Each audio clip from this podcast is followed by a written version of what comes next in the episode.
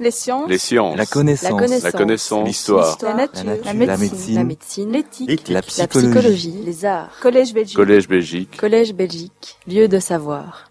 Mesdames, Messieurs, c'est avec euh, très grand plaisir, en tant que directrice de la classe des arts, que je vous accueille à cette euh, séance publique euh, annuelle où nous aurons aussi le plaisir de récompenser euh, des lauréats, des concours, des bourses, euh, etc. Donc c'est évidemment une journée fort importante pour eux euh, aussi.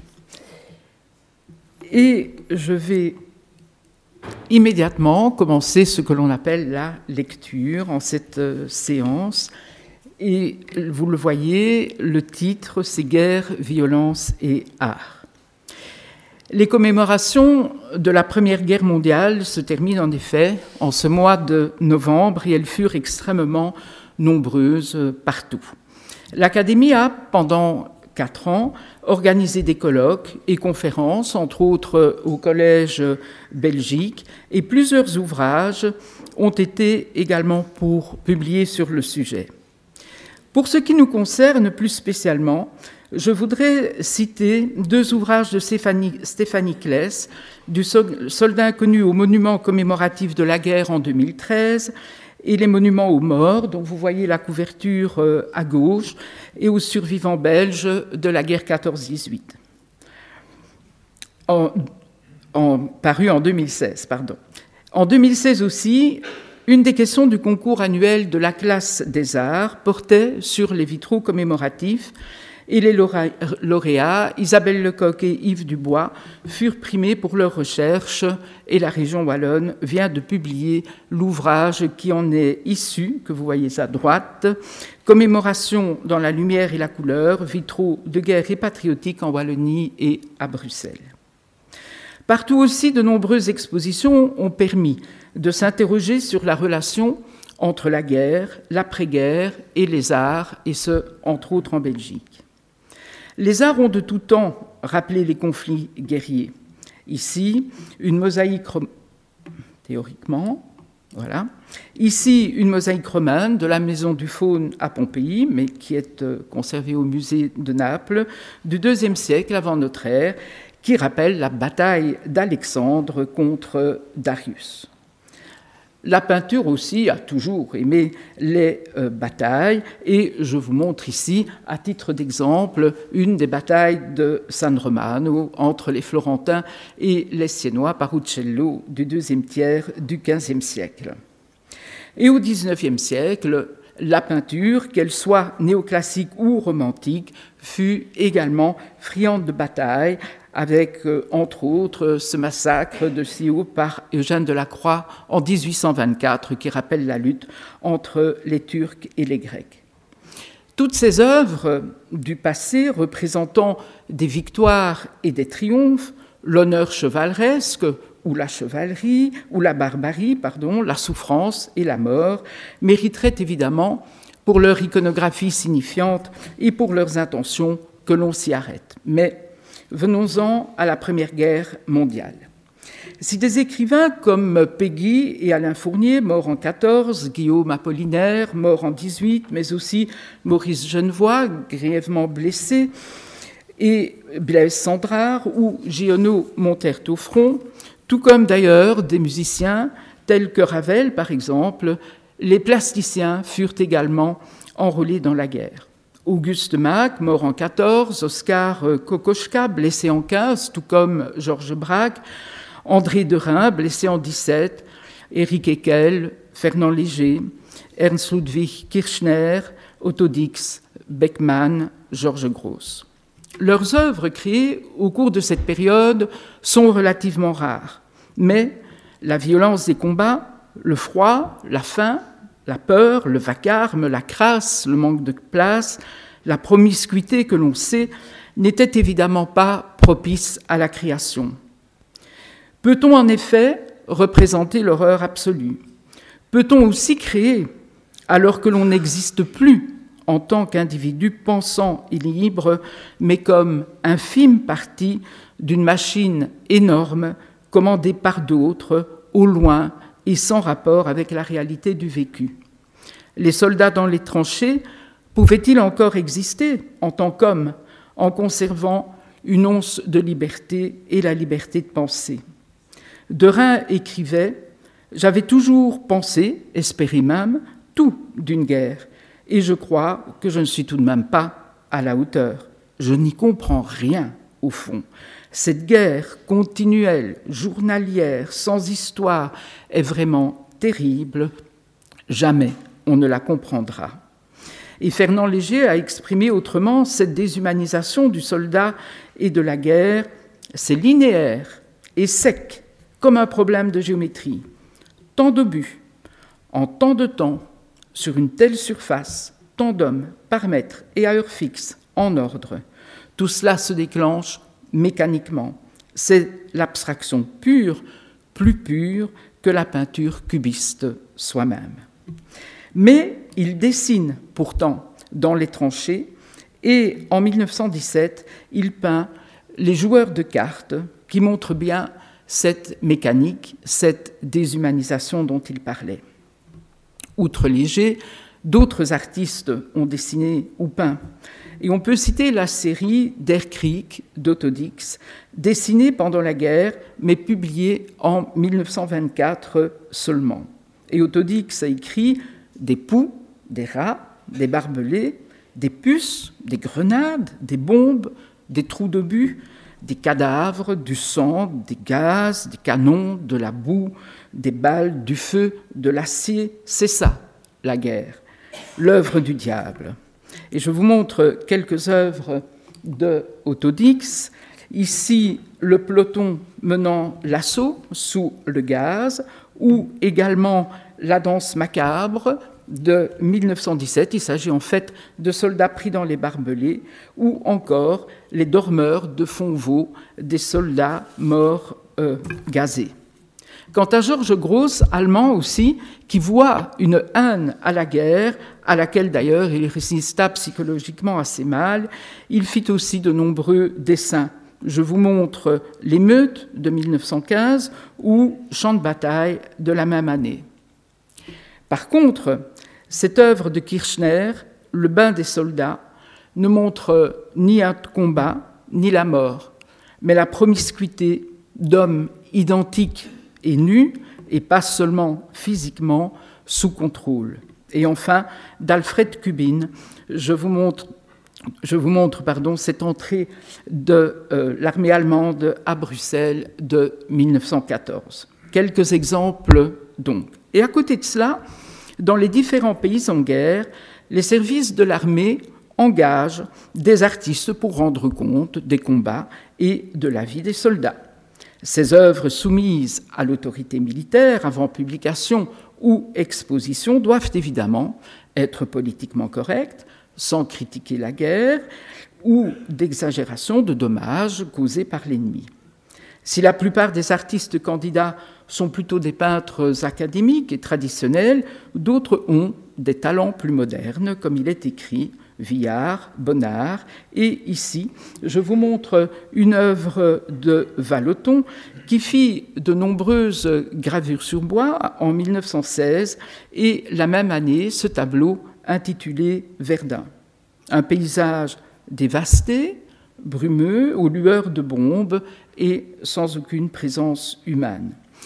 Sa fascination pour la guerre se mêle à l'horreur quand il note à propos du front, en cette même année 1916, quelle chose horrifique et splendide doit être ce coin de tuerie. D'autres artistes et divers artisans aussi furent engagés pour imaginer des camouflages, et ce à partir de 1915. Décomposer des formes, fragmenter des lignes et plans, donner l'illusion du mouvement ou d'autres objets, une autre façon de participer à la guerre, comme le firent donc certains des peintres comme Camoin. Et les artistes à l'arrière ont aussi peint la guerre sans la vivre de près. Et on peut citer Severini, qui a peint euh, ce train de la Croix-Rouge en 1915.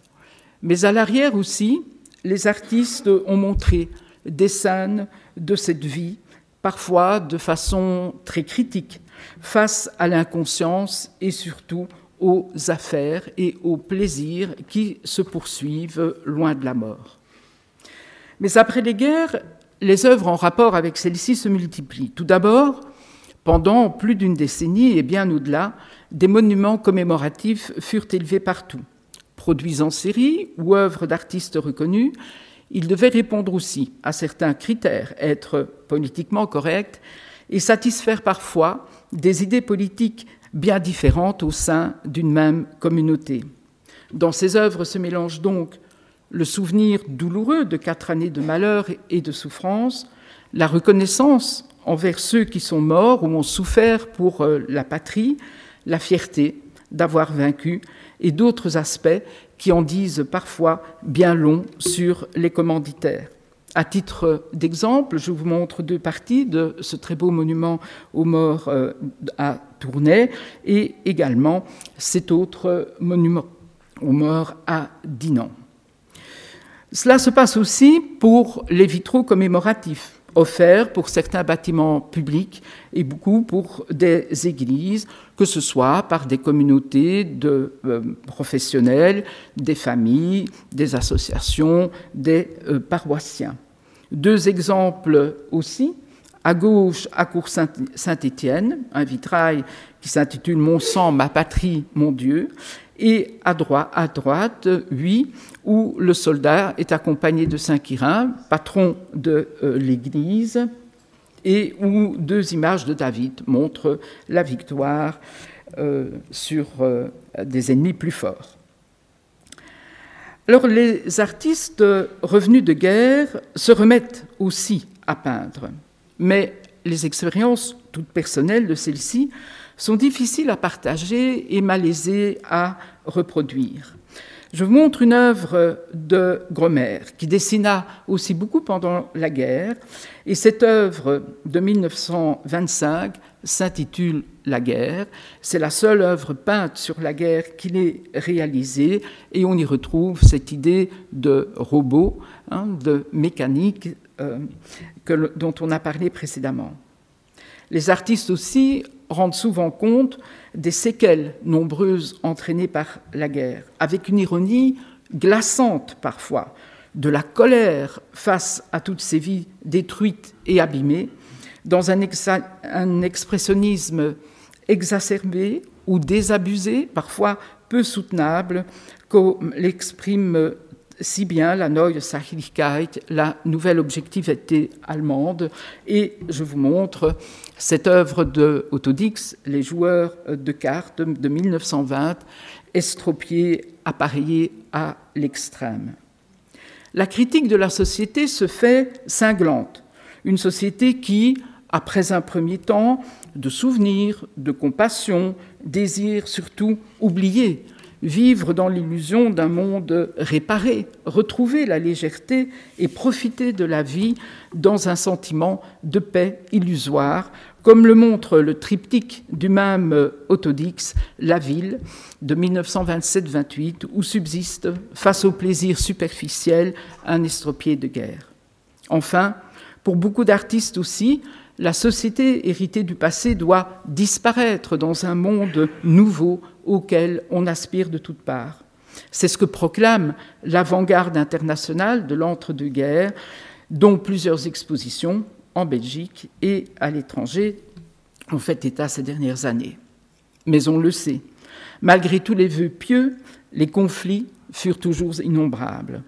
Ne citons ici que la guerre d'Espagne, dont Guernica de Picasso rappelle le bombardement et le massacre de cette ville en 1937, qui est devenue une véritable icône de la barbarie et de la souffrance. Sans parler de la Seconde Guerre mondiale, on peut citer aussi les nombreuses guerres d'indépendance, souvent meurtrières dans d'anciennes colonies. Ici, dans le cadre de la guerre d'Algérie, Fougeron rappelle le massacre de Sakiet Sidi Youssef en 1958 avec cette partie d'un triptyque qu'il avait intitulé La honte. La longue guerre du Vietnam a inspiré, on le sait, la littérature, les arts plastiques, le cinéma, la musique. Cette œuvre de Bernard Rancillac, Kendi, Johnson, Nixon et le lieutenant Calais sur les chemins de Maillet 1971 et rappelle le bombardement meurtrier.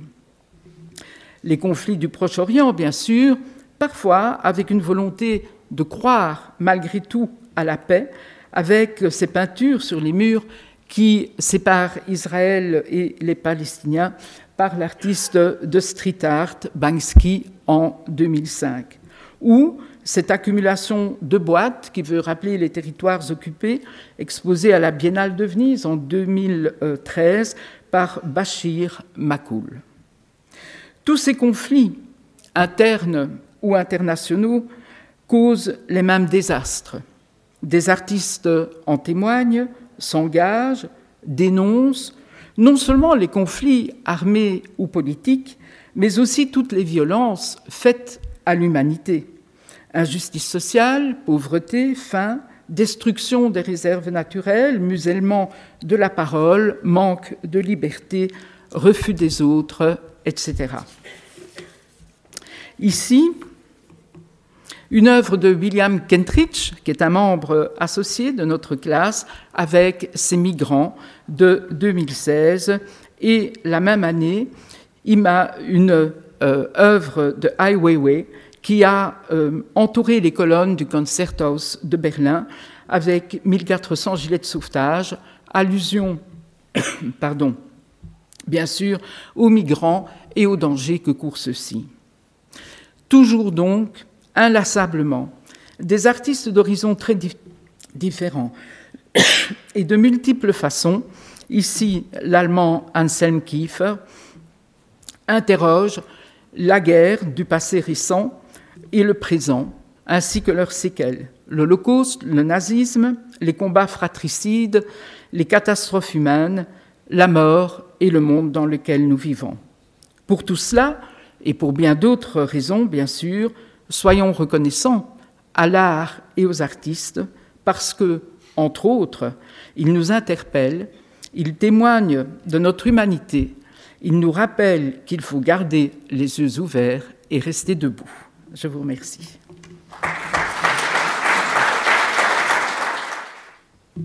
Monsieur le secrétaire perpétuel, Madame la directrice de la classe des arts, euh, chers confrères, chers consoeurs, Mesdames, Messieurs, chers amis. Fidèle au projet d'ensemble qui oriente les travaux de l'Académie, la classe des arts s'inscrit à la frontière des disciplines et des pratiques d'expression. Art plastique, architecture, musique, danse, histoire, théorie, critique, et j'en passe. Je découvre, depuis peu que j'y étais élu, le bonheur dans nos discussions d'être ainsi à la croisée des chemins. Et puisque vous me faites l'honneur aujourd'hui de m'inviter à prendre la parole, je voudrais profiter de l'occasion pour vous remercier encore de m'avoir associé à vos travaux. C'est un privilège et une chance dont je ne cesse de prendre la mesure c'est aussi une responsabilité. Elle consiste, à mes yeux, notamment, à tenter de répondre à l'un des grands défis qui nous est proposé. Penser la question des frontières et, surtout, en éprouver non pas les tracés qui paraissent intangibles, ceux-là qui fondent nos lieux communs et souvent organisent nos cécités, mais au contraire les porosités, les entremêlements, les maillages, les transgressions. Frontières entre les arts et les sciences, frontières entre les disciplines, et tout aussi bien frontières entre les genres, entre les styles, entre les lieux, entre les temps. L'art, pensé en ces termes, serait-il une opération de contrebande? Comprenez-moi bien. D'aucune manière, il ne s'agit pour moi de plaider contre les régimes de spécificité en lesquels nos disciplines, aussi bien artistiques que scientifiques, manifestent leur excellence, leur progrès, leur mode singulier d'expression et d'intelligibilité, leur méthode, ni les domaines propres, et en partie irréductibles, de leur poétique. Pour le dire d'un trait, privilégiant la question des frontières, il ne s'agit bien évidemment pas de tout confondre et de tout mélanger. Mais, mais les arts que l'on dit contemporains, depuis au moins l'avènement des avant-gardes à la fin du XIXe et au cours du XXe siècle, sont confrontés de l'intérieur comme de l'extérieur à cette question très générale des frontières. L'idée d'avant-garde elle-même n'est-elle pas soutenue par tout un imaginaire de la transgression qui, pour le meilleur et parfois pour le pire, ne peut être reconnu, ni pensé, ni éprouvé sans en appeler à la notion de frontière. Il y aurait lieu à cet égard de réfléchir, je crois, de manière très approfondie cette notion de frontière et dirais-je son agence dans le domaine de la création artistique aussi bien que dans le domaine des études qui lui sont consacrées. Question des frontières, question ô combien d'actualité, faut-il le rappeler, et qui engage au plus vif le sens même que nous assignons à nos pratiques de savoir et de création. Mon ambition aujourd'hui sera beaucoup plus modeste. Je voudrais en effet considérer d'abord de manière très littérale, dans le domaine des arts, cette condition singulière des arts que l'on dit être aux frontières de l'art. Formulation en vérité très ambiguë et qui désigne les formes d'expression qui, tout au long du XXe siècle et jusqu'à aujourd'hui, ont manifesté leur insistante présence aux portes du monde de l'art.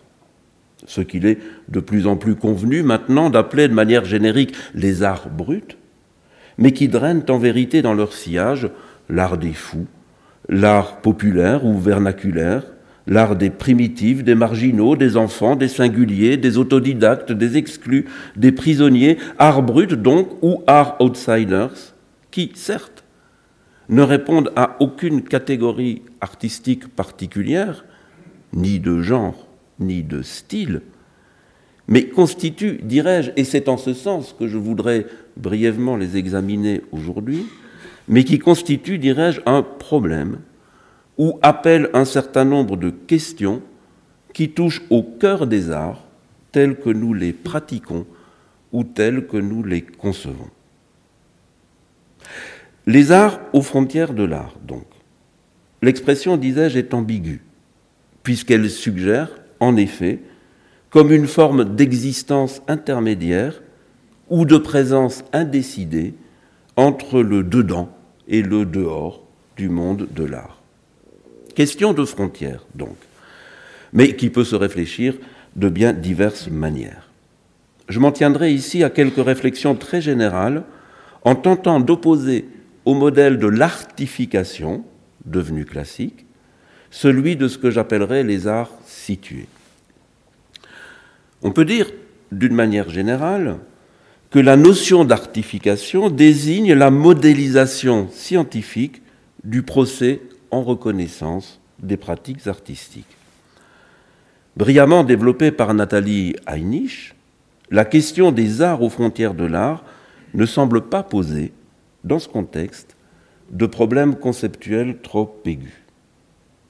Il s'agit en effet, dans cette perspective sociologique ou socio-esthétique, d'examiner non pas la nature des œuvres ni leur signification, mais les processus par lesquels, pour reprendre les termes de Nathalie Heinrich, pour reprendre les termes de la sociologue, du non-art devient art. Ainsi en va-t-il, par exemple, parmi les cas qu'elle étudie tout particulièrement, ainsi en va-t-il du jazz, hier, ou plus récemment du hip-hop. Ainsi en va-t-il également de certaines formes artisanales élevées peu à peu à la dignité de l'art. Ainsi en va-t-il encore de l'art brut, ce que l'on appelle de manière plus ou moins appropriée l'art brut, j'y reviendrai, et qui constitue, aux yeux de Nathalie Heinich, un exemple d'artification tout à fait exemplaire. Hein? Comment, au reste, donner tort à la sociologue? Alors que vient de paraître, certains d'entre vous l'auront sans doute repéré, il y a quelques semaines, un somptueux volume de la collection Citadelle Masno consacré précisément à l'art brut.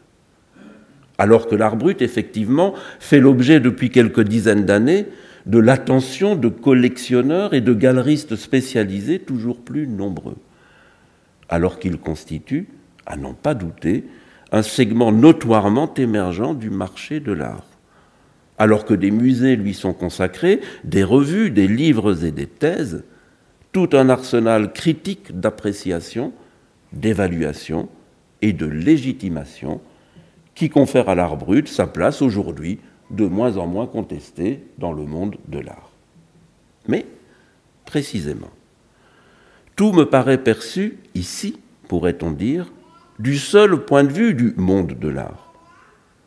C'est-à-dire que l'extension du domaine des arts relève ici essentiellement des processus sociaux, institutionnels et esthétiques de reconnaissance par lesquels le monde de l'art, étend peu à peu son empire et son emprise, à des formes d'expression auxquelles n'était précédemment indexée aucune valeur ni signification artistique. Quoi qu'il en soit, de la diversité et de la complexité de ces processus, la frontière se donne ici, me semble-t-il, non pas comme un problème ou comme un ensemble de questions, mais comme une ligne de partage, clairement définie et comme préétablie entre l'art et ce qu'il n'est pas. Question éminemment territoriale, donc. Si vous me permettez de filer la métaphore dont je me suis d'abord saisi, il s'agit, dans la perspective de l'artification, d'examiner comment les postulants au passage de la frontière sont accueillis ou est conduits par les autorités compétentes. Comment il leur est accordé ou non un passeport et comment, en cas d'obtention du visa, s'organise leur intégration dans le monde où désormais ils deviennent légitimes et où, dès lors, ils sont susceptibles de produire de la valeur, que celle-ci soit esthétique, critique ou économique. Aussi, quoi qu'il en soit, de la puissance descriptive très forte de ce modèle de l'artification, quoi qu'il en soit de sa force démonstrative, il laisse en reste, me semble-t-il, une part sensible du problème. Je voudrais tenter d'interroger ce reste, d'apparence ténue sans doute, mais peut-être essentiel, et que nous sommes nombreux d'abord à percevoir de manière toute intuitive, comme parfois une sorte de malaise, sinon le sentiment informulable d'une légère imposture ou d'une légère trahison. Lorsque nous nous délectons à contempler au mur de nos musées et de nos galeries telles œuvres tout fraîchement artifiées. Ainsi, par exemple, de ces magnifiques portraits photographiques de Seydou Keta ou de Malik Sidibé, que certains d'entre vous connaissent, je n'en doute pas. Euh, Seydou Keta et Malik Sidibé, artisans studiotistes de Bamako, dont les images crèvent aujourd'hui les plafonds du marché de l'art ainsi de tant d'autres, aujourd'hui comme hier, figures historiques ou émergentes, ayant franchi volontairement ou non les frontières du monde de l'art. Ainsi des œuvres d'art brut ou outsiders, massivement embarquées aujourd'hui dans ce grand bateau de l'artification. Interroger donc ce que le modèle interprétatif de l'artification et les réalités dont assurément il témoigne, laisse en reste. Reprenons, si vous acceptez toujours de me suivre sur cette voie, la métaphore de la frontière. En régime d'artification, pourrait-on dire, le monde de l'art, pensé comme territoire ou comme pays d'accueil, le monde de l'art constitue le système de normes, de médiation, de validation et de signification rendant possible le passage de la frontière. La qualité de la forme ou de l'expression migrante, pourrait-on dire, est envisagée au seul prisme du processus d'intégration ou de reconnaissance par lequel elle est travaillée. Et le modèle de l'artification, parce qu'il établit comme norme intégrative le point de vue du monde de l'art, peine-t-il ainsi à rendre vraiment compte du mouvement de délocalisation qui affecte pourtant de manière très profonde dans, dans leur devenir migratoire les arts aux frontières de l'art. Pour le dire d'un trait, le processus d'artification est indissociablement un processus d'intégration et de délocalisation. Et l'état d'une forme expressive ainsi artifiée est nécessairement celui, dirais-je, d'une désituation. Ainsi, par exemple, des photographies de Malik Sidibé, récemment accrochées au CIMES de la Fondation Cartier à Paris. Penser les arts aux frontières de l'art au départ du modèle de l'artification, c'est penser leur intégration du point de vue du monde de l'art.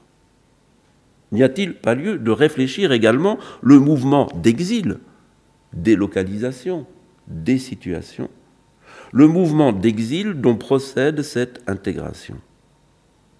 N'y a-t-il pas lieu, somme toute, de penser les arts aux frontières de l'art du point de vue du monde d'où ils migrent Quoi qu'il en soit de la réponse à cette question, ce que le modèle de l'artification laisse en reste, me semble-t-il, dans la très juste description des processus qu'il permet par ailleurs de décrire, ce que ce modèle laisse en reste me paraît ainsi être d'une importance décisive.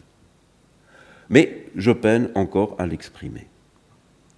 Serait-ce le point de vue de l'autre pré-artifié Le point de vue de Malik Sidibé dans son studio de Bamako Le point de vue de l'œuvre d'abord située en un autre monde que celui de l'art Le point de vue, somme toute, de l'art sans le monde de l'art?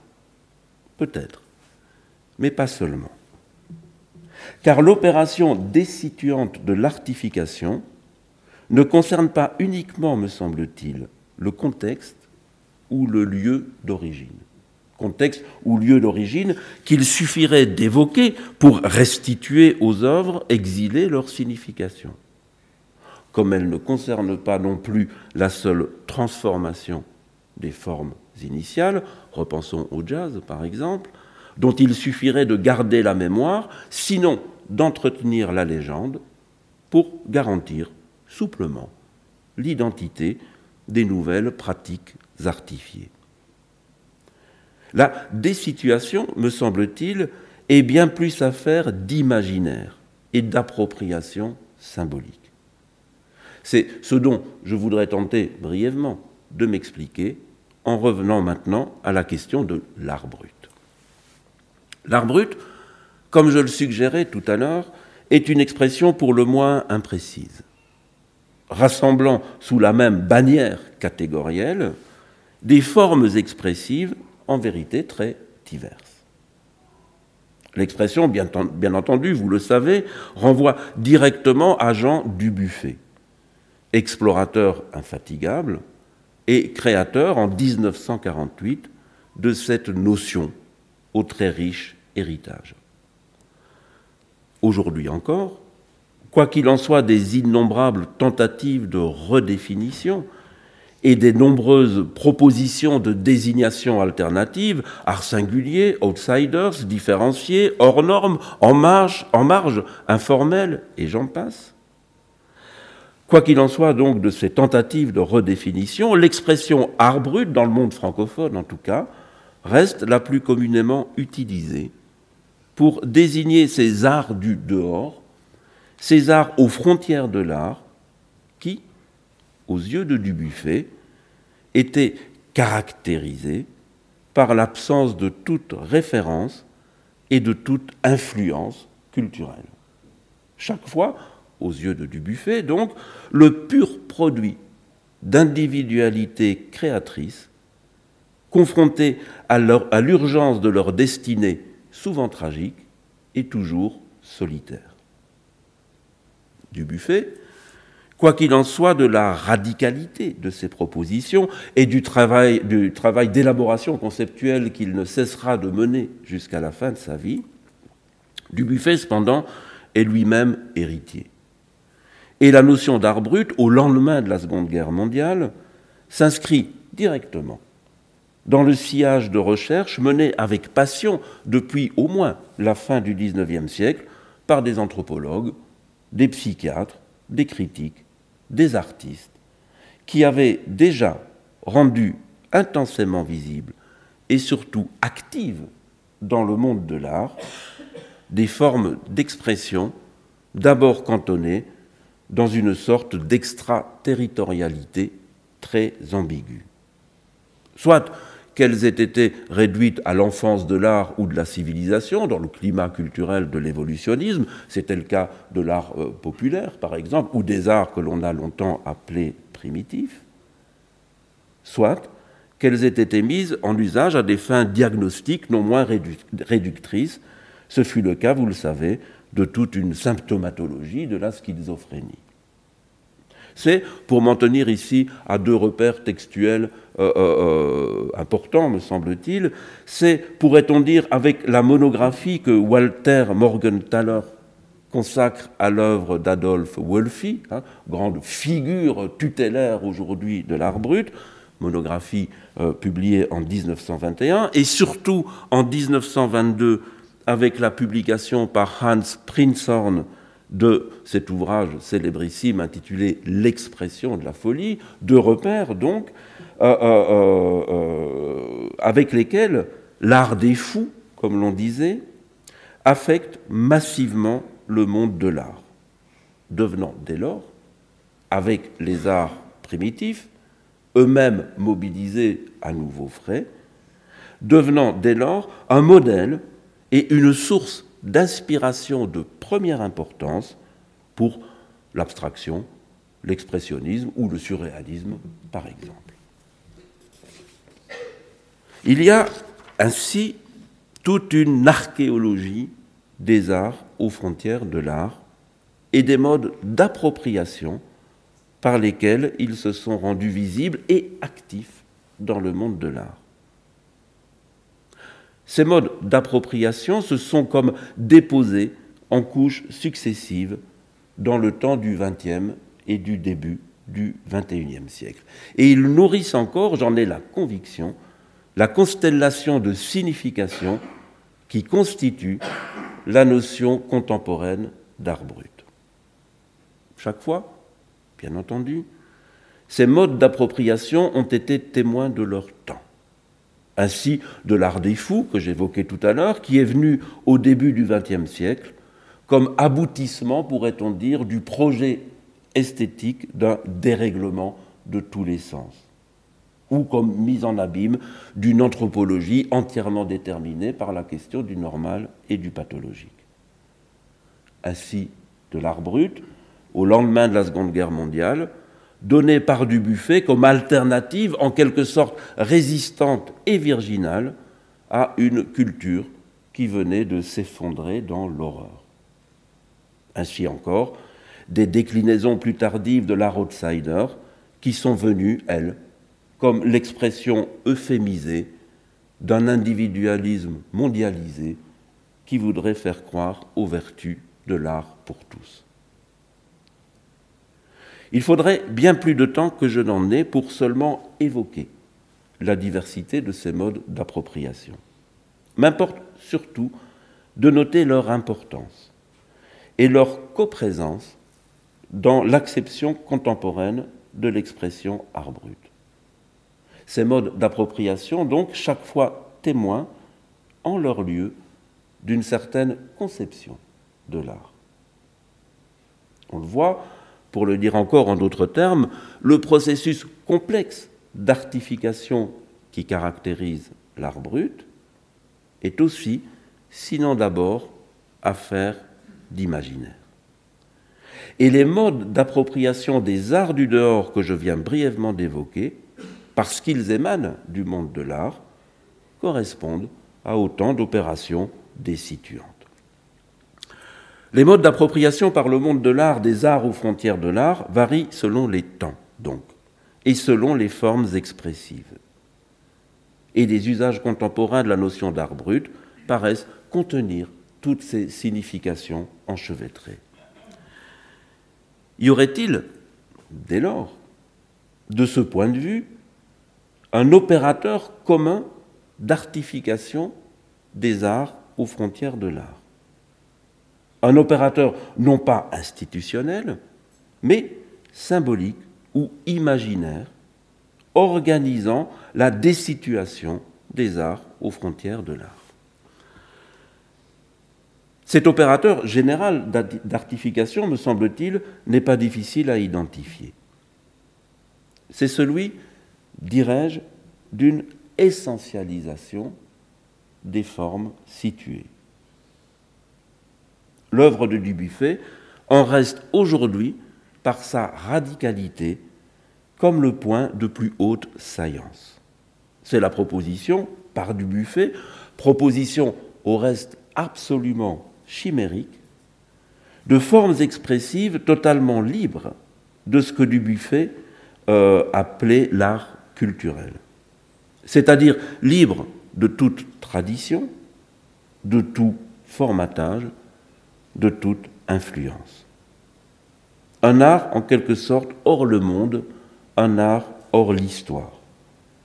Un art sans l'art, qui puisse au plus profond des seules forces créatrices de l'individu, qui puise, pardon, qui puise au plus profond des seules forces créatrices de l'individu souverain, la vérité sans âge et sans entrave de l'art un art, qui serait non plus l'enfance, ni l'origine de l'art, mais la vérité de l'art. Un art où se livrerait son naissance.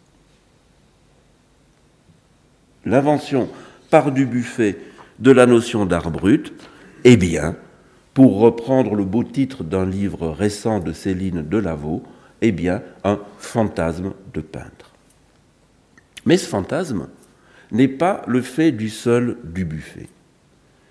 Il irrigue en amont comme en aval de l'invention de l'art brut, de la fin du XIXe siècle et jusqu'à aujourd'hui, il irrigue l'imaginaire destituant des arts aux frontières de l'art.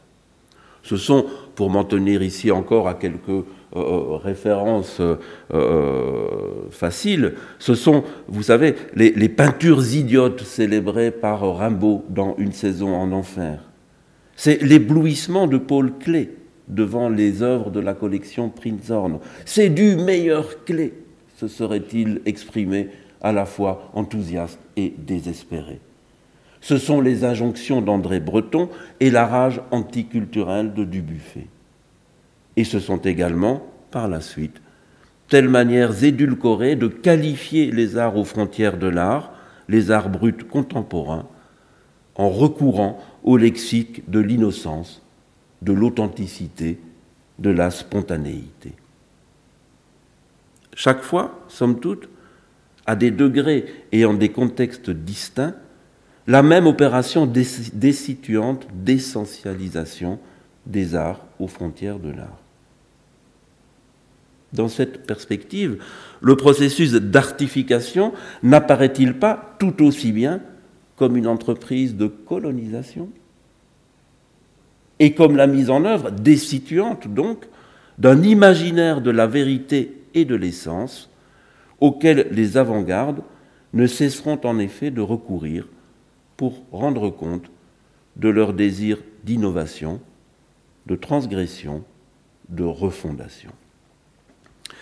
Et n'est-ce pas cela que le modèle sociologique de l'artification, qui m'a servi de point de départ, sinon de fil conducteur, n'est-ce pas cela que ce modèle peine à rendre visible? L'intégration au monde de l'art des arts aux frontières de l'art peut être, mais conditionnée en effet, comme je viens de tenter de le montrer, par cet imaginaire de la vérité et de l'essence qui confère aux arts bruts une position structurelle, cette fois, d'extraterritorialité. celles-là qui, dès l'origine et jusqu'à aujourd'hui, fondent leur identité singulière et leur mise en usage par le monde de l'art.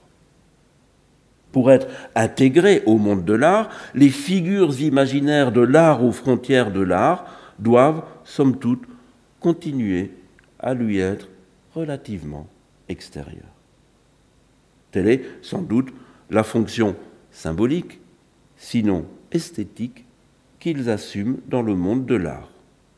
Représenter comme un acteur ou comme un masque sur un plateau de théâtre la pureté de l'art, son surgissement et la toute-puissance de l'individu créateur.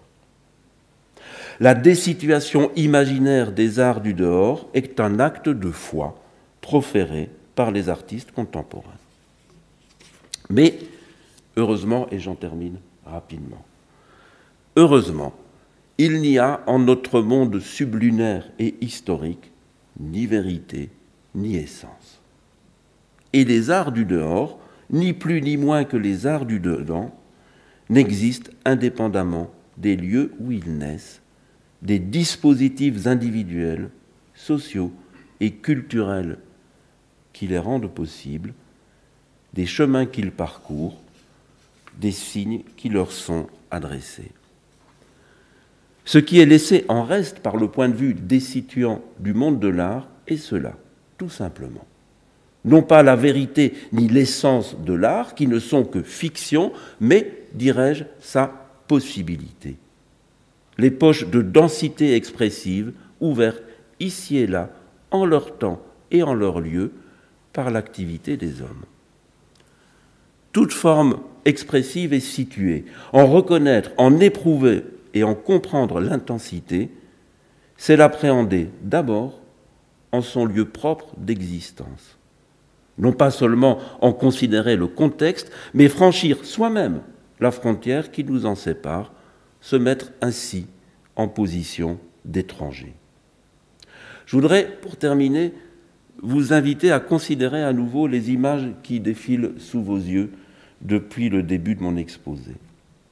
C'est d'elles, au fond, dont je voulais vous entretenir. Puisque c'est à elles, en effet, que je dois toutes les réflexions que j'ai tenté, plus ou moins adroitement, de nouer. À elles, à leur existence singulière, au lieu d'où elles viennent, au régime de nécessité dont elles procèdent, aux processualités dont elles résultent. Toutes ces images ont été réalisées par des artistes handicapés mentaux, travaillant en contexte d'atelier depuis une quarantaine d'années en Belgique, en France, en Angleterre, en Italie, aux États-Unis. La démonstration de leur qualité esthétique, bien entendu, n'est plus à faire, ni les relations de syntonie qu'elles entretiennent avec telle forme instituée de l'art contemporain. Elles paraissent n'exister ni d'un côté ni de l'autre de la frontière, mais au contraire en troubler le tracé, en occuper, avec quelle grâce, les zones de porosité et d'indétermination. Quelle est l'énigme dont ces images sont porteuses. Que peut nous apprendre leur situation irréductiblement singulière? Quel risque prenons-nous en cherchant à les rejoindre au plus vif de leur étrangeté? Et quelles émotions et quel accroissement de notre connaissance des arts? Inverser, pour l'occasion, la direction des regards, non plus du monde de l'art aux arts du dehors, mais de ceux-ci au monde de l'art. Tel est, j'en ai la conviction, le principe d'un programme de recherche et d'accueil, se donnant comme horizon de questionnement la notion même d'art situé. Et une pensée de la frontière, donc, qui ne soit plus déterminée par le principe de l'exclusion ou de l'intégration, mais par celui combien plus ouvert et plus heureusement inquiet de l'accueil, de l'indétermination relative et des, et des contiguïtés inédites. Je vous remercie de votre attention.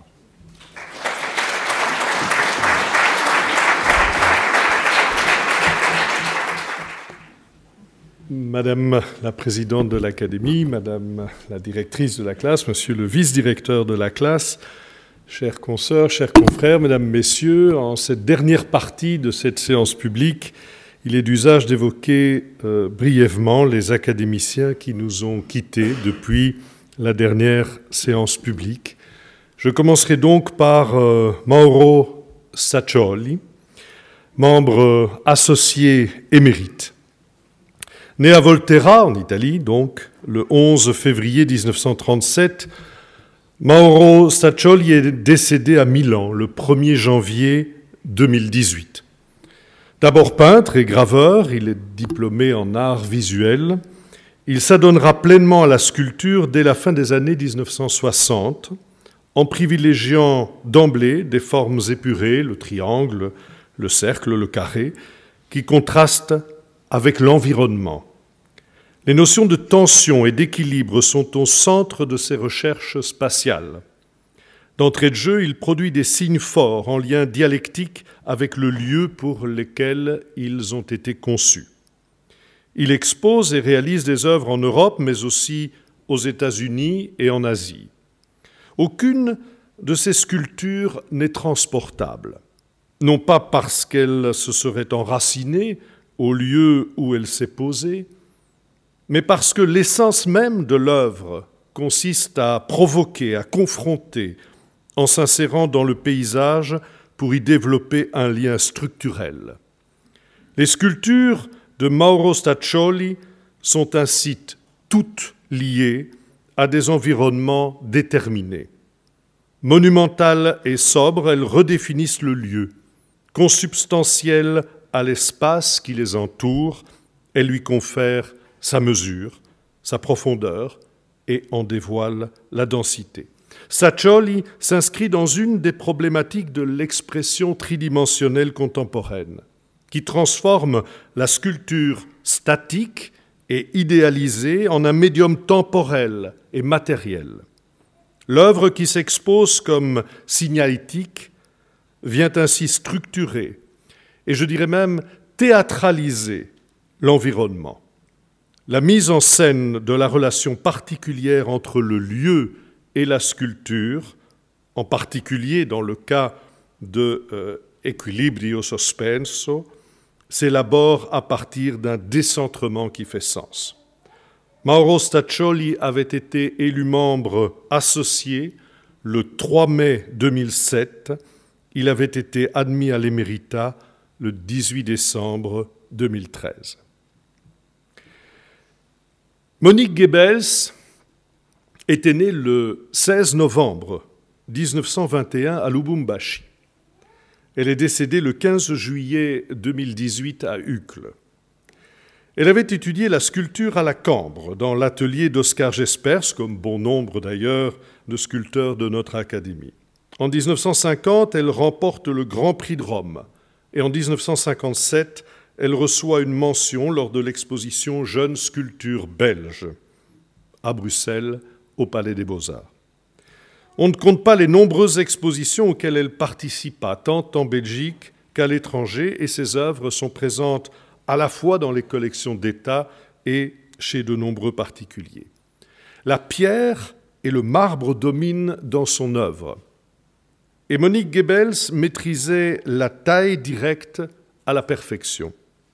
Elle explore sans discontinuer les ressources de cette technique et ne cède jamais à la facilité. Elle s'empare de l'espace et y inscrit puissamment des volumes sensuels et ronds. Elle s'exprime avec lyrisme dans des formes complexes et sensibles entre figuration et abstraction. Elle propose un agencement formel qui se base sur un assemblage de structures élémentaires qui tire également sa force du polissage et de l'épiderme de l'œuvre griffée, entaillée, tailladée, qui vibre et retient la lumière. Monique Goebbels avait été élue membre correspondant de la classe des arts le 8 janvier 1987. Elle était devenue membre le 6 mai 1999, directeur de la classe en 1993. Elle avait accédé à l'émérita le 6 mai 2013. De nouveaux académiciens furent par ailleurs élus par la classe des arts le 29 mars 2018. Et tout d'abord, et vous venez de l'entendre, Monsieur Karl Avlange, historien et photographe, et j'en profite pour le remercier pour la photo qui a illustré notre carton d'invitation et qu'il projetait encore au début de son discours, maître de recherche du FNRS à l'Université de Liège, élu en qualité de membre titulaire sur le, fauteuil laissé vacant par euh, notre confrère et secrétaire perpétuel, le baron Philippe Roberts-Jones. Et M. Francis Alice, artiste plasticien, élu en qualité de membre associé. Je voudrais maintenant entamer, comme il se doit, la proclamation, et le faire avec la directrice et le vice-directeur, la proclamation des prix et subventions octroyées par la classe des arts cette année, et tout d'abord par le concours annuel.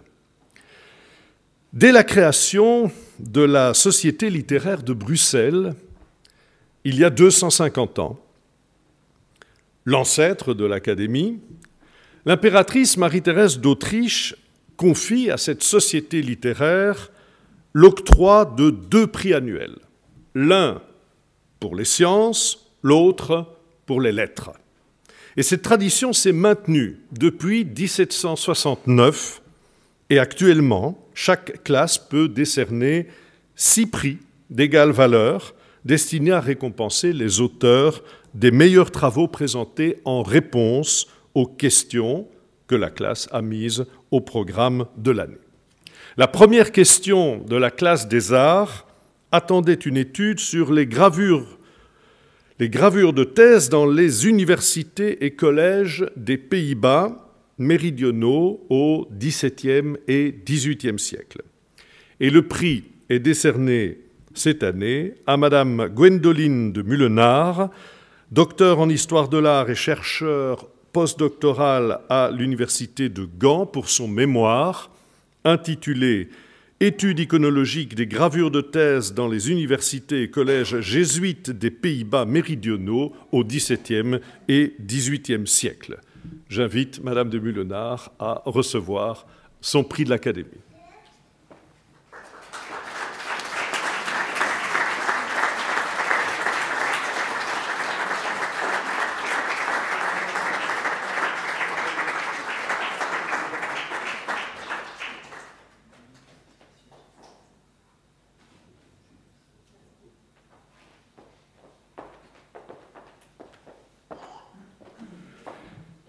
Les autres questions, du concours 2018 n'ont pas encore reçu de réponse. Nous passons maintenant aux prix et aux fonds académiques, avec tout d'abord le prix Jos Albert. Jos Albert était un peintre bruxellois né en 1886, élu correspondant de l'Académie le 4 janvier 1973 euh, et membre le 6 janvier 1977. Il est décédé le 8 octobre 1981.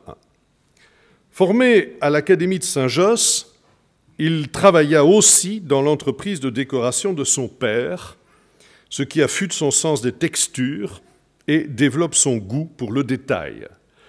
À la veille de la Première Guerre mondiale, il est, avec Rick Wouters, Ferdinand Schieren, Jan Brusselmans, et Jan Koch à l'avant-garde de la peinture belge. Après la guerre, il s'éloignera du fauvisme brabançon pour simplifier les volumes avant de partir résolument à la conquête du réel. Les paysages familiers et les natures mortes vont constituer ces thèmes forts. Il y a dans son réalisme, écrit notre confrère Philippe Roberts-Jones, l'esprit des choses, une signification, parfois même un symbole. Le peintre a légué à l'Académie par testament une somme d'un demi-million de francs belges afin de créer un prix. Celui-ci est annuel Il a été attribué pour la première fois en 1983. Il est destiné à encourager l'œuvre d'un artiste plasticien de tendance figurative. Parmi les lauréats du prix, on citera par exemple le nom de Pierre Lahaut, de Francis Alice ou de Jean-Pierre Ransonnet. Le prix est décerné cette année à M. François Jacob, conférencier à l'Académie royale des beaux-arts de Bruxelles, assistant à la Cambre, dans l'atelier de peinture, et professeur de dessin à l'Académie des arts de Watermal-Boisfort, pour, et je cite ici son jury, pour son travail de dessin et de peinture, pour le choix du cadrage, les références à l'histoire de l'art, le mélange des temps et des espaces qui donne une sensation d'étrangeté à son œuvre. Et j'invite M. Jacob à recevoir son prix.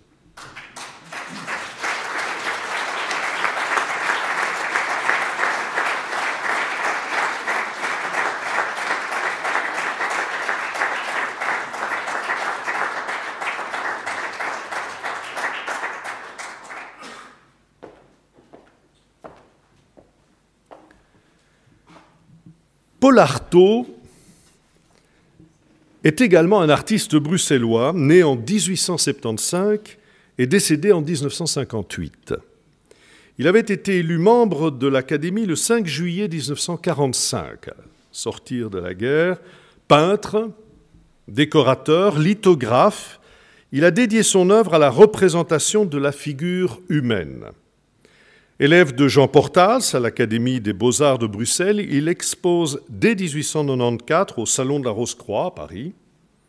Et de 1902 à 1914, il exercera la fonction de professeur de dessin et de peinture à la School of Art de Glasgow et développera une œuvre proche de l'idéalisme et des préraphaélites. Une donation a été faite par l'artiste et son épouse le 21 août 1951, autorisée par arrêté royal le 8 avril 1952, et après le décès de Paul Artaud, l'Académie devient ainsi pleinement propriétaire d'un immeuble qu'elle a vendu et avec le revenu duquel elle a institué un prix, Paul Artaud.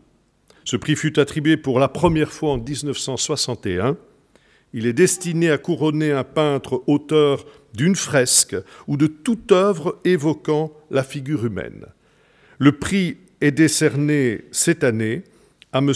Johan van Parijs, artiste hum, et lui aussi conférencier à l'Académie royale des beaux-arts de Bruxelles et à la Cambre, pour, et je cite son jury, pour sa cohérence et son engagement pour la liberté d'agencement des œuvres qui nous transportent dans un univers poétique. Nous pouvons l'applaudir, mais M. Van Parijs n'a pu nous rejoindre aujourd'hui.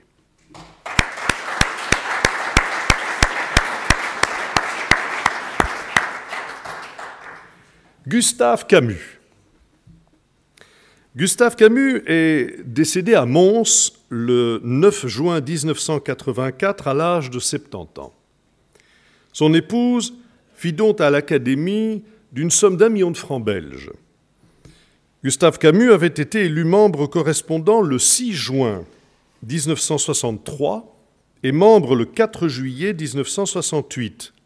En 1977, il fut directeur de la classe et président de l'Académie. Peintre, mais aussi graveur, auteur de décorations murales et de tapisseries, il avait tout d'abord été placé en apprentissage chez un peintre en bâtiment, qui l'initie aux techniques du bois et du marbre. Parallèlement, il suit des cours de sculpture avec Eugène Paulus et fréquente l'école industrielle de Châtelet. Nommé professeur à l'Académie royale des beaux-arts de Mons, il en sera également le directeur.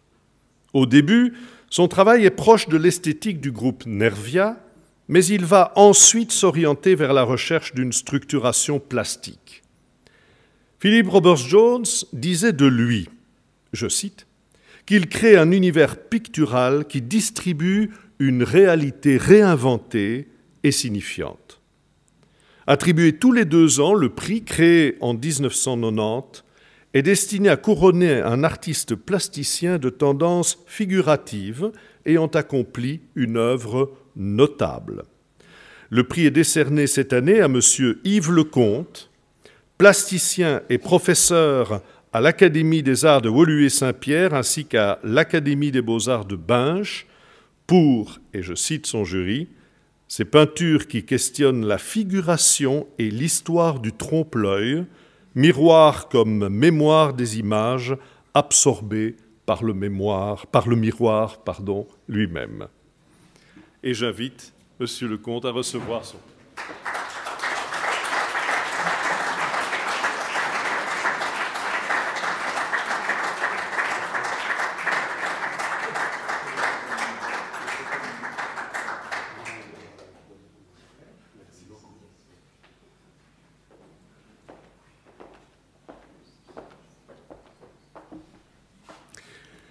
Le prix Louise de M. Louise de M était peintre et pastelliste. Née à Ypres le 10 décembre 1866, elle décède à Forêt le 22 novembre 1922. Elle avait étudié avec son beau-frère, le peintre Théodore Serrier. Entre 1887 et 1891, elle passe pas mal de temps à Paris et devient l'élève d'Alfred Stevens, fréquente l'atelier de Fernand Cormon et passe par l'Académie Julian. Elle peint des portraits, ce qui sera aussi une source de revenus pour elle. Des et vous avez ici un autoportrait euh, de euh, la peintre. Euh, elle peint donc des portraits, des natures mortes et des scènes de genre. Son, talent est peu à peu reconnu et en 1904, elle obtient la médaille d'or du Salon de Paris pour la poupée japonaise. Sa dernière exposition date de 1915. Quatre ans après sa mort, sa sœur, Hélène Serrier de M, et M. Florimond Lambin font une donation à l'Académie pour créer un prix en sa mémoire.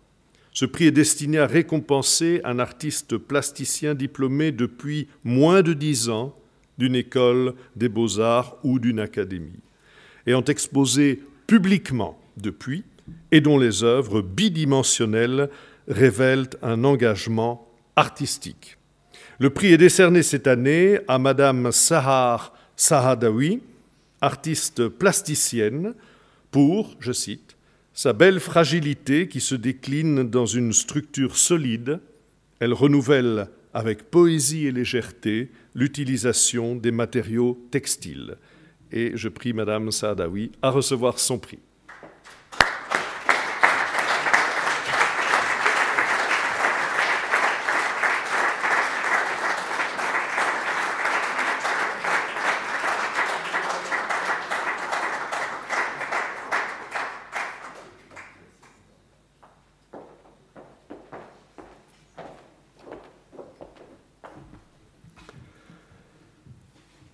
Marcel Astir est né à Bruxelles en 1906 et y est mort à l'âge de 105 ans.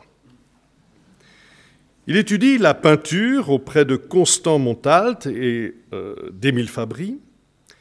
Il apprend la sculpture avec Victor Rousseau, mais il développe également une passion pour la musique. Grand voyageur, la Belgique va pourtant rester son port d'attache. Et en 1935, il s'installe rue du Commerce. Et durant toute la Seconde Guerre mondiale, son atelier accueille des jeunes gens qui craignent la déportation. Un groupe de résistants se réunit également dans son école de peinture qui sert de couverture. En 1949, il fait de son atelier un lieu de rencontre et de découverte. Une vie culturelle riche et plurielle va s'y développer. On y croise Lola Bobesco, Maurice Béjart, Barbara, Marcel Marceau, Arthur Grumiaux, René Magritte, Paul Delvaux. Et au mois d'avril 1989, Marcel Astir donne l'ordre à ses banques de verser à l'Académie un million de francs belges. Il précise par écrit l'objet du prix qu'il entend créer avec cette somme d'argent. Je cite. Ce prix est un encouragement pour les musiciens-compositeurs, pour les inviter à composer une œuvre pour le quatuor à cordes.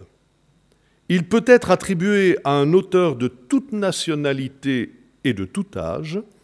Il est fait en mémoire et en souvenir de Ginette van Reyck Worstel van Kessel, épouse de Marcel Astier. Elle fut, durant de longues années, d'un grand dévouement pour l'atelier et pour les jeunes talents, une aide totale. Le prix Astier van Reyck Worsel van Kessel est attribué dès lors pour la première fois en 1999. Il est décerné cette année à M.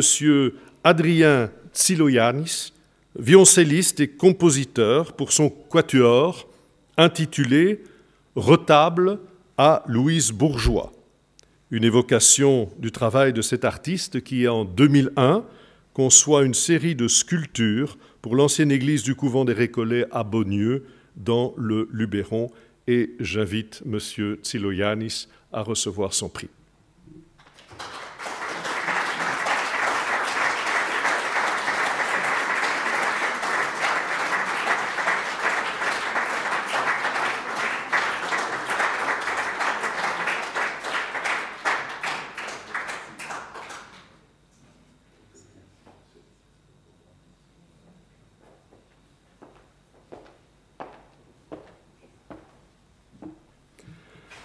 Enfin, le prix Joseph Edmond Marshall. Edmond Marshall est né à Saint-Jost-de-Naude le 15 juillet 1833. Il y est mort le 12 avril 1916. Vous voyez que la lecture de la directrice de la classe nous situait déjà dans cette euh, période beaucoup évoquée euh, aujourd'hui. Il avait été élu correspondant le 1er mars 1883, membre le 7 janvier 1886, et il avait exercé la fonction de secrétaire perpétuel entre 1891 et 1916, soit durant 25 ans, entre l'âge de 58 ans et 83 ans. C'était bien avant les nouveaux statuts de notre Académie. C'était un critique d'art c'était un critique d'art qui commence sa carrière à l'Académie pour seconder le seul employé de cette institution. Et notamment, il dresse le catalogue de la bibliothèque du baron Stassard et s'acquitte de ses tâches avec euh, brio et rigueur, ce qui fait qu'à la mort d'Alphonse Quetelet, secrétaire perpétuel, encore plus longtemps que 25 ans, la commission administrative lui demande de devenir secrétaire adjoint afin de seconder le général Liagre, qui, avait été élu secrétaire perpétuel à la succession d'Adolphe Quetelet. À la mort du général Liagre, Edmond Marshall sera nommé pour occuper la fonction de secrétaire perpétuel.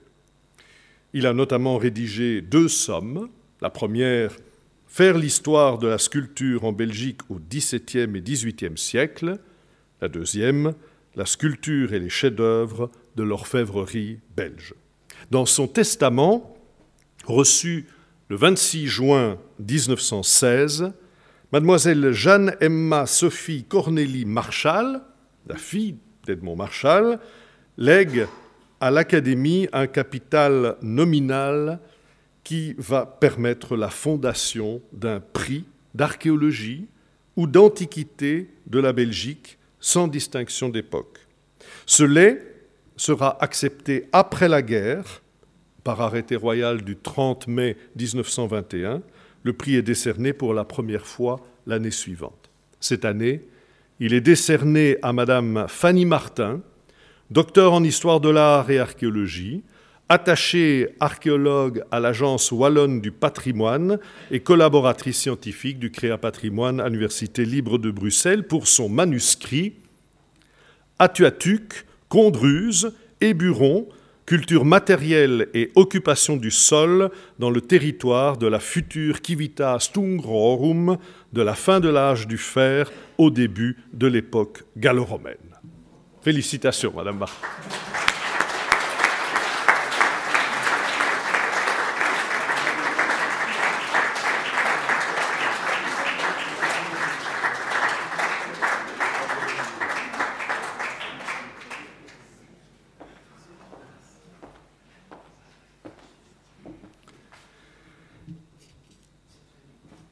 La classe des arts a aussi décerné cette année une bourse, celle qui procède de la fondation Laure et Julien Vanov Vonech. Julien Vanov était né à Liège le 28 janvier 1905. Il y est décédé le 11 octobre 1976. Docteur en droit de l'Université de Liège, il décroche aussi un diplôme de licencié en sciences politiques et en sciences sociales. Travaillant tout d'abord au ministère des colonies, il devient, en 1960, directeur général au ministère des Affaires africaines, puis en 1962 au ministère des Affaires étrangères et au commerce extérieur. Il fera de nombreux séjours en Afrique, bien évidemment, et il doit à cette solide expérience une nomination de chargé d'enseignement à l'Institut des territoires d'outre-mer à Anvers, ainsi qu'à la faculté de droit de l'Université de Liège. Il a rédigé de nombreuses publications relatives aux droits privés coutumiers, mais parallèlement à son activité professionnelle très prenante, il est soucieux de la préservation du patrimoine architectural, ainsi que de sa mise en valeur. À partir de 1968 et jusqu'à son décès, il siégera à la Commission royale des monuments et des sites. Julien Vanov décide de léguer une partie de sa fortune pour créer notamment une bourse qui vise à encourager la formation d'architectes restaurateurs.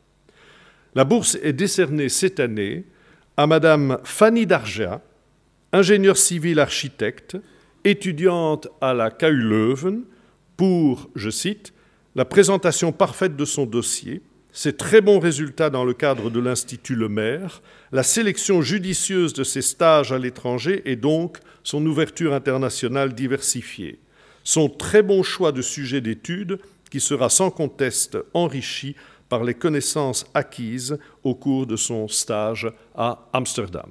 Si elle est arrivée, j'invite Madame Darja voilà, à recevoir euh, son prix, mais surtout sa bourse euh, de l'Académie.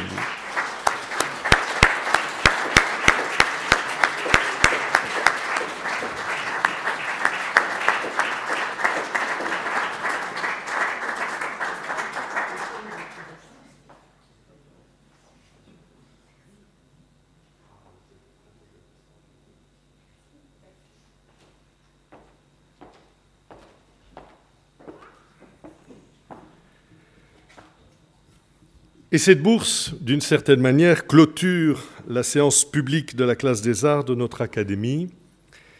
Mais il me reste un agréable devoir avant de vous inviter tous et toutes à un cocktail qui se déroulera dans la galerie de marbre, euh, celui de, remercier toutes celles et tous ceux qui ont participé à la réussite de cette séance et euh, en premier lieu, bien évidemment, euh, la secrétaire adjointe de la classe, Madame Catherine Leclerc, mais également tous les services supports de notre académie qui ont euh, beaucoup contribué à cette séance publique. Je voudrais également remercier les orateurs du jour euh, et bien sûr Carla Vlanche, mais aussi Yvette van den Bemde qui achèvera dans quelques semaines euh, dans son mandat de directeur de la classe à la fin de cette année civile et je voudrais saisir cette occasion pour la remercier publiquement euh, pour son investissement au sein de notre académie, pour son sens de l'harmonie que j'ai beaucoup apprécié et pour aussi son sens de la délicatesse qui a caractérisé sa conduite des travaux de la classe des arts. Merci Yvette et merci aussi à celui qui sera peut-être, les élections n'ont pas encore eu lieu, dans quelques semaines, son successeur, euh, à savoir Daniel euh.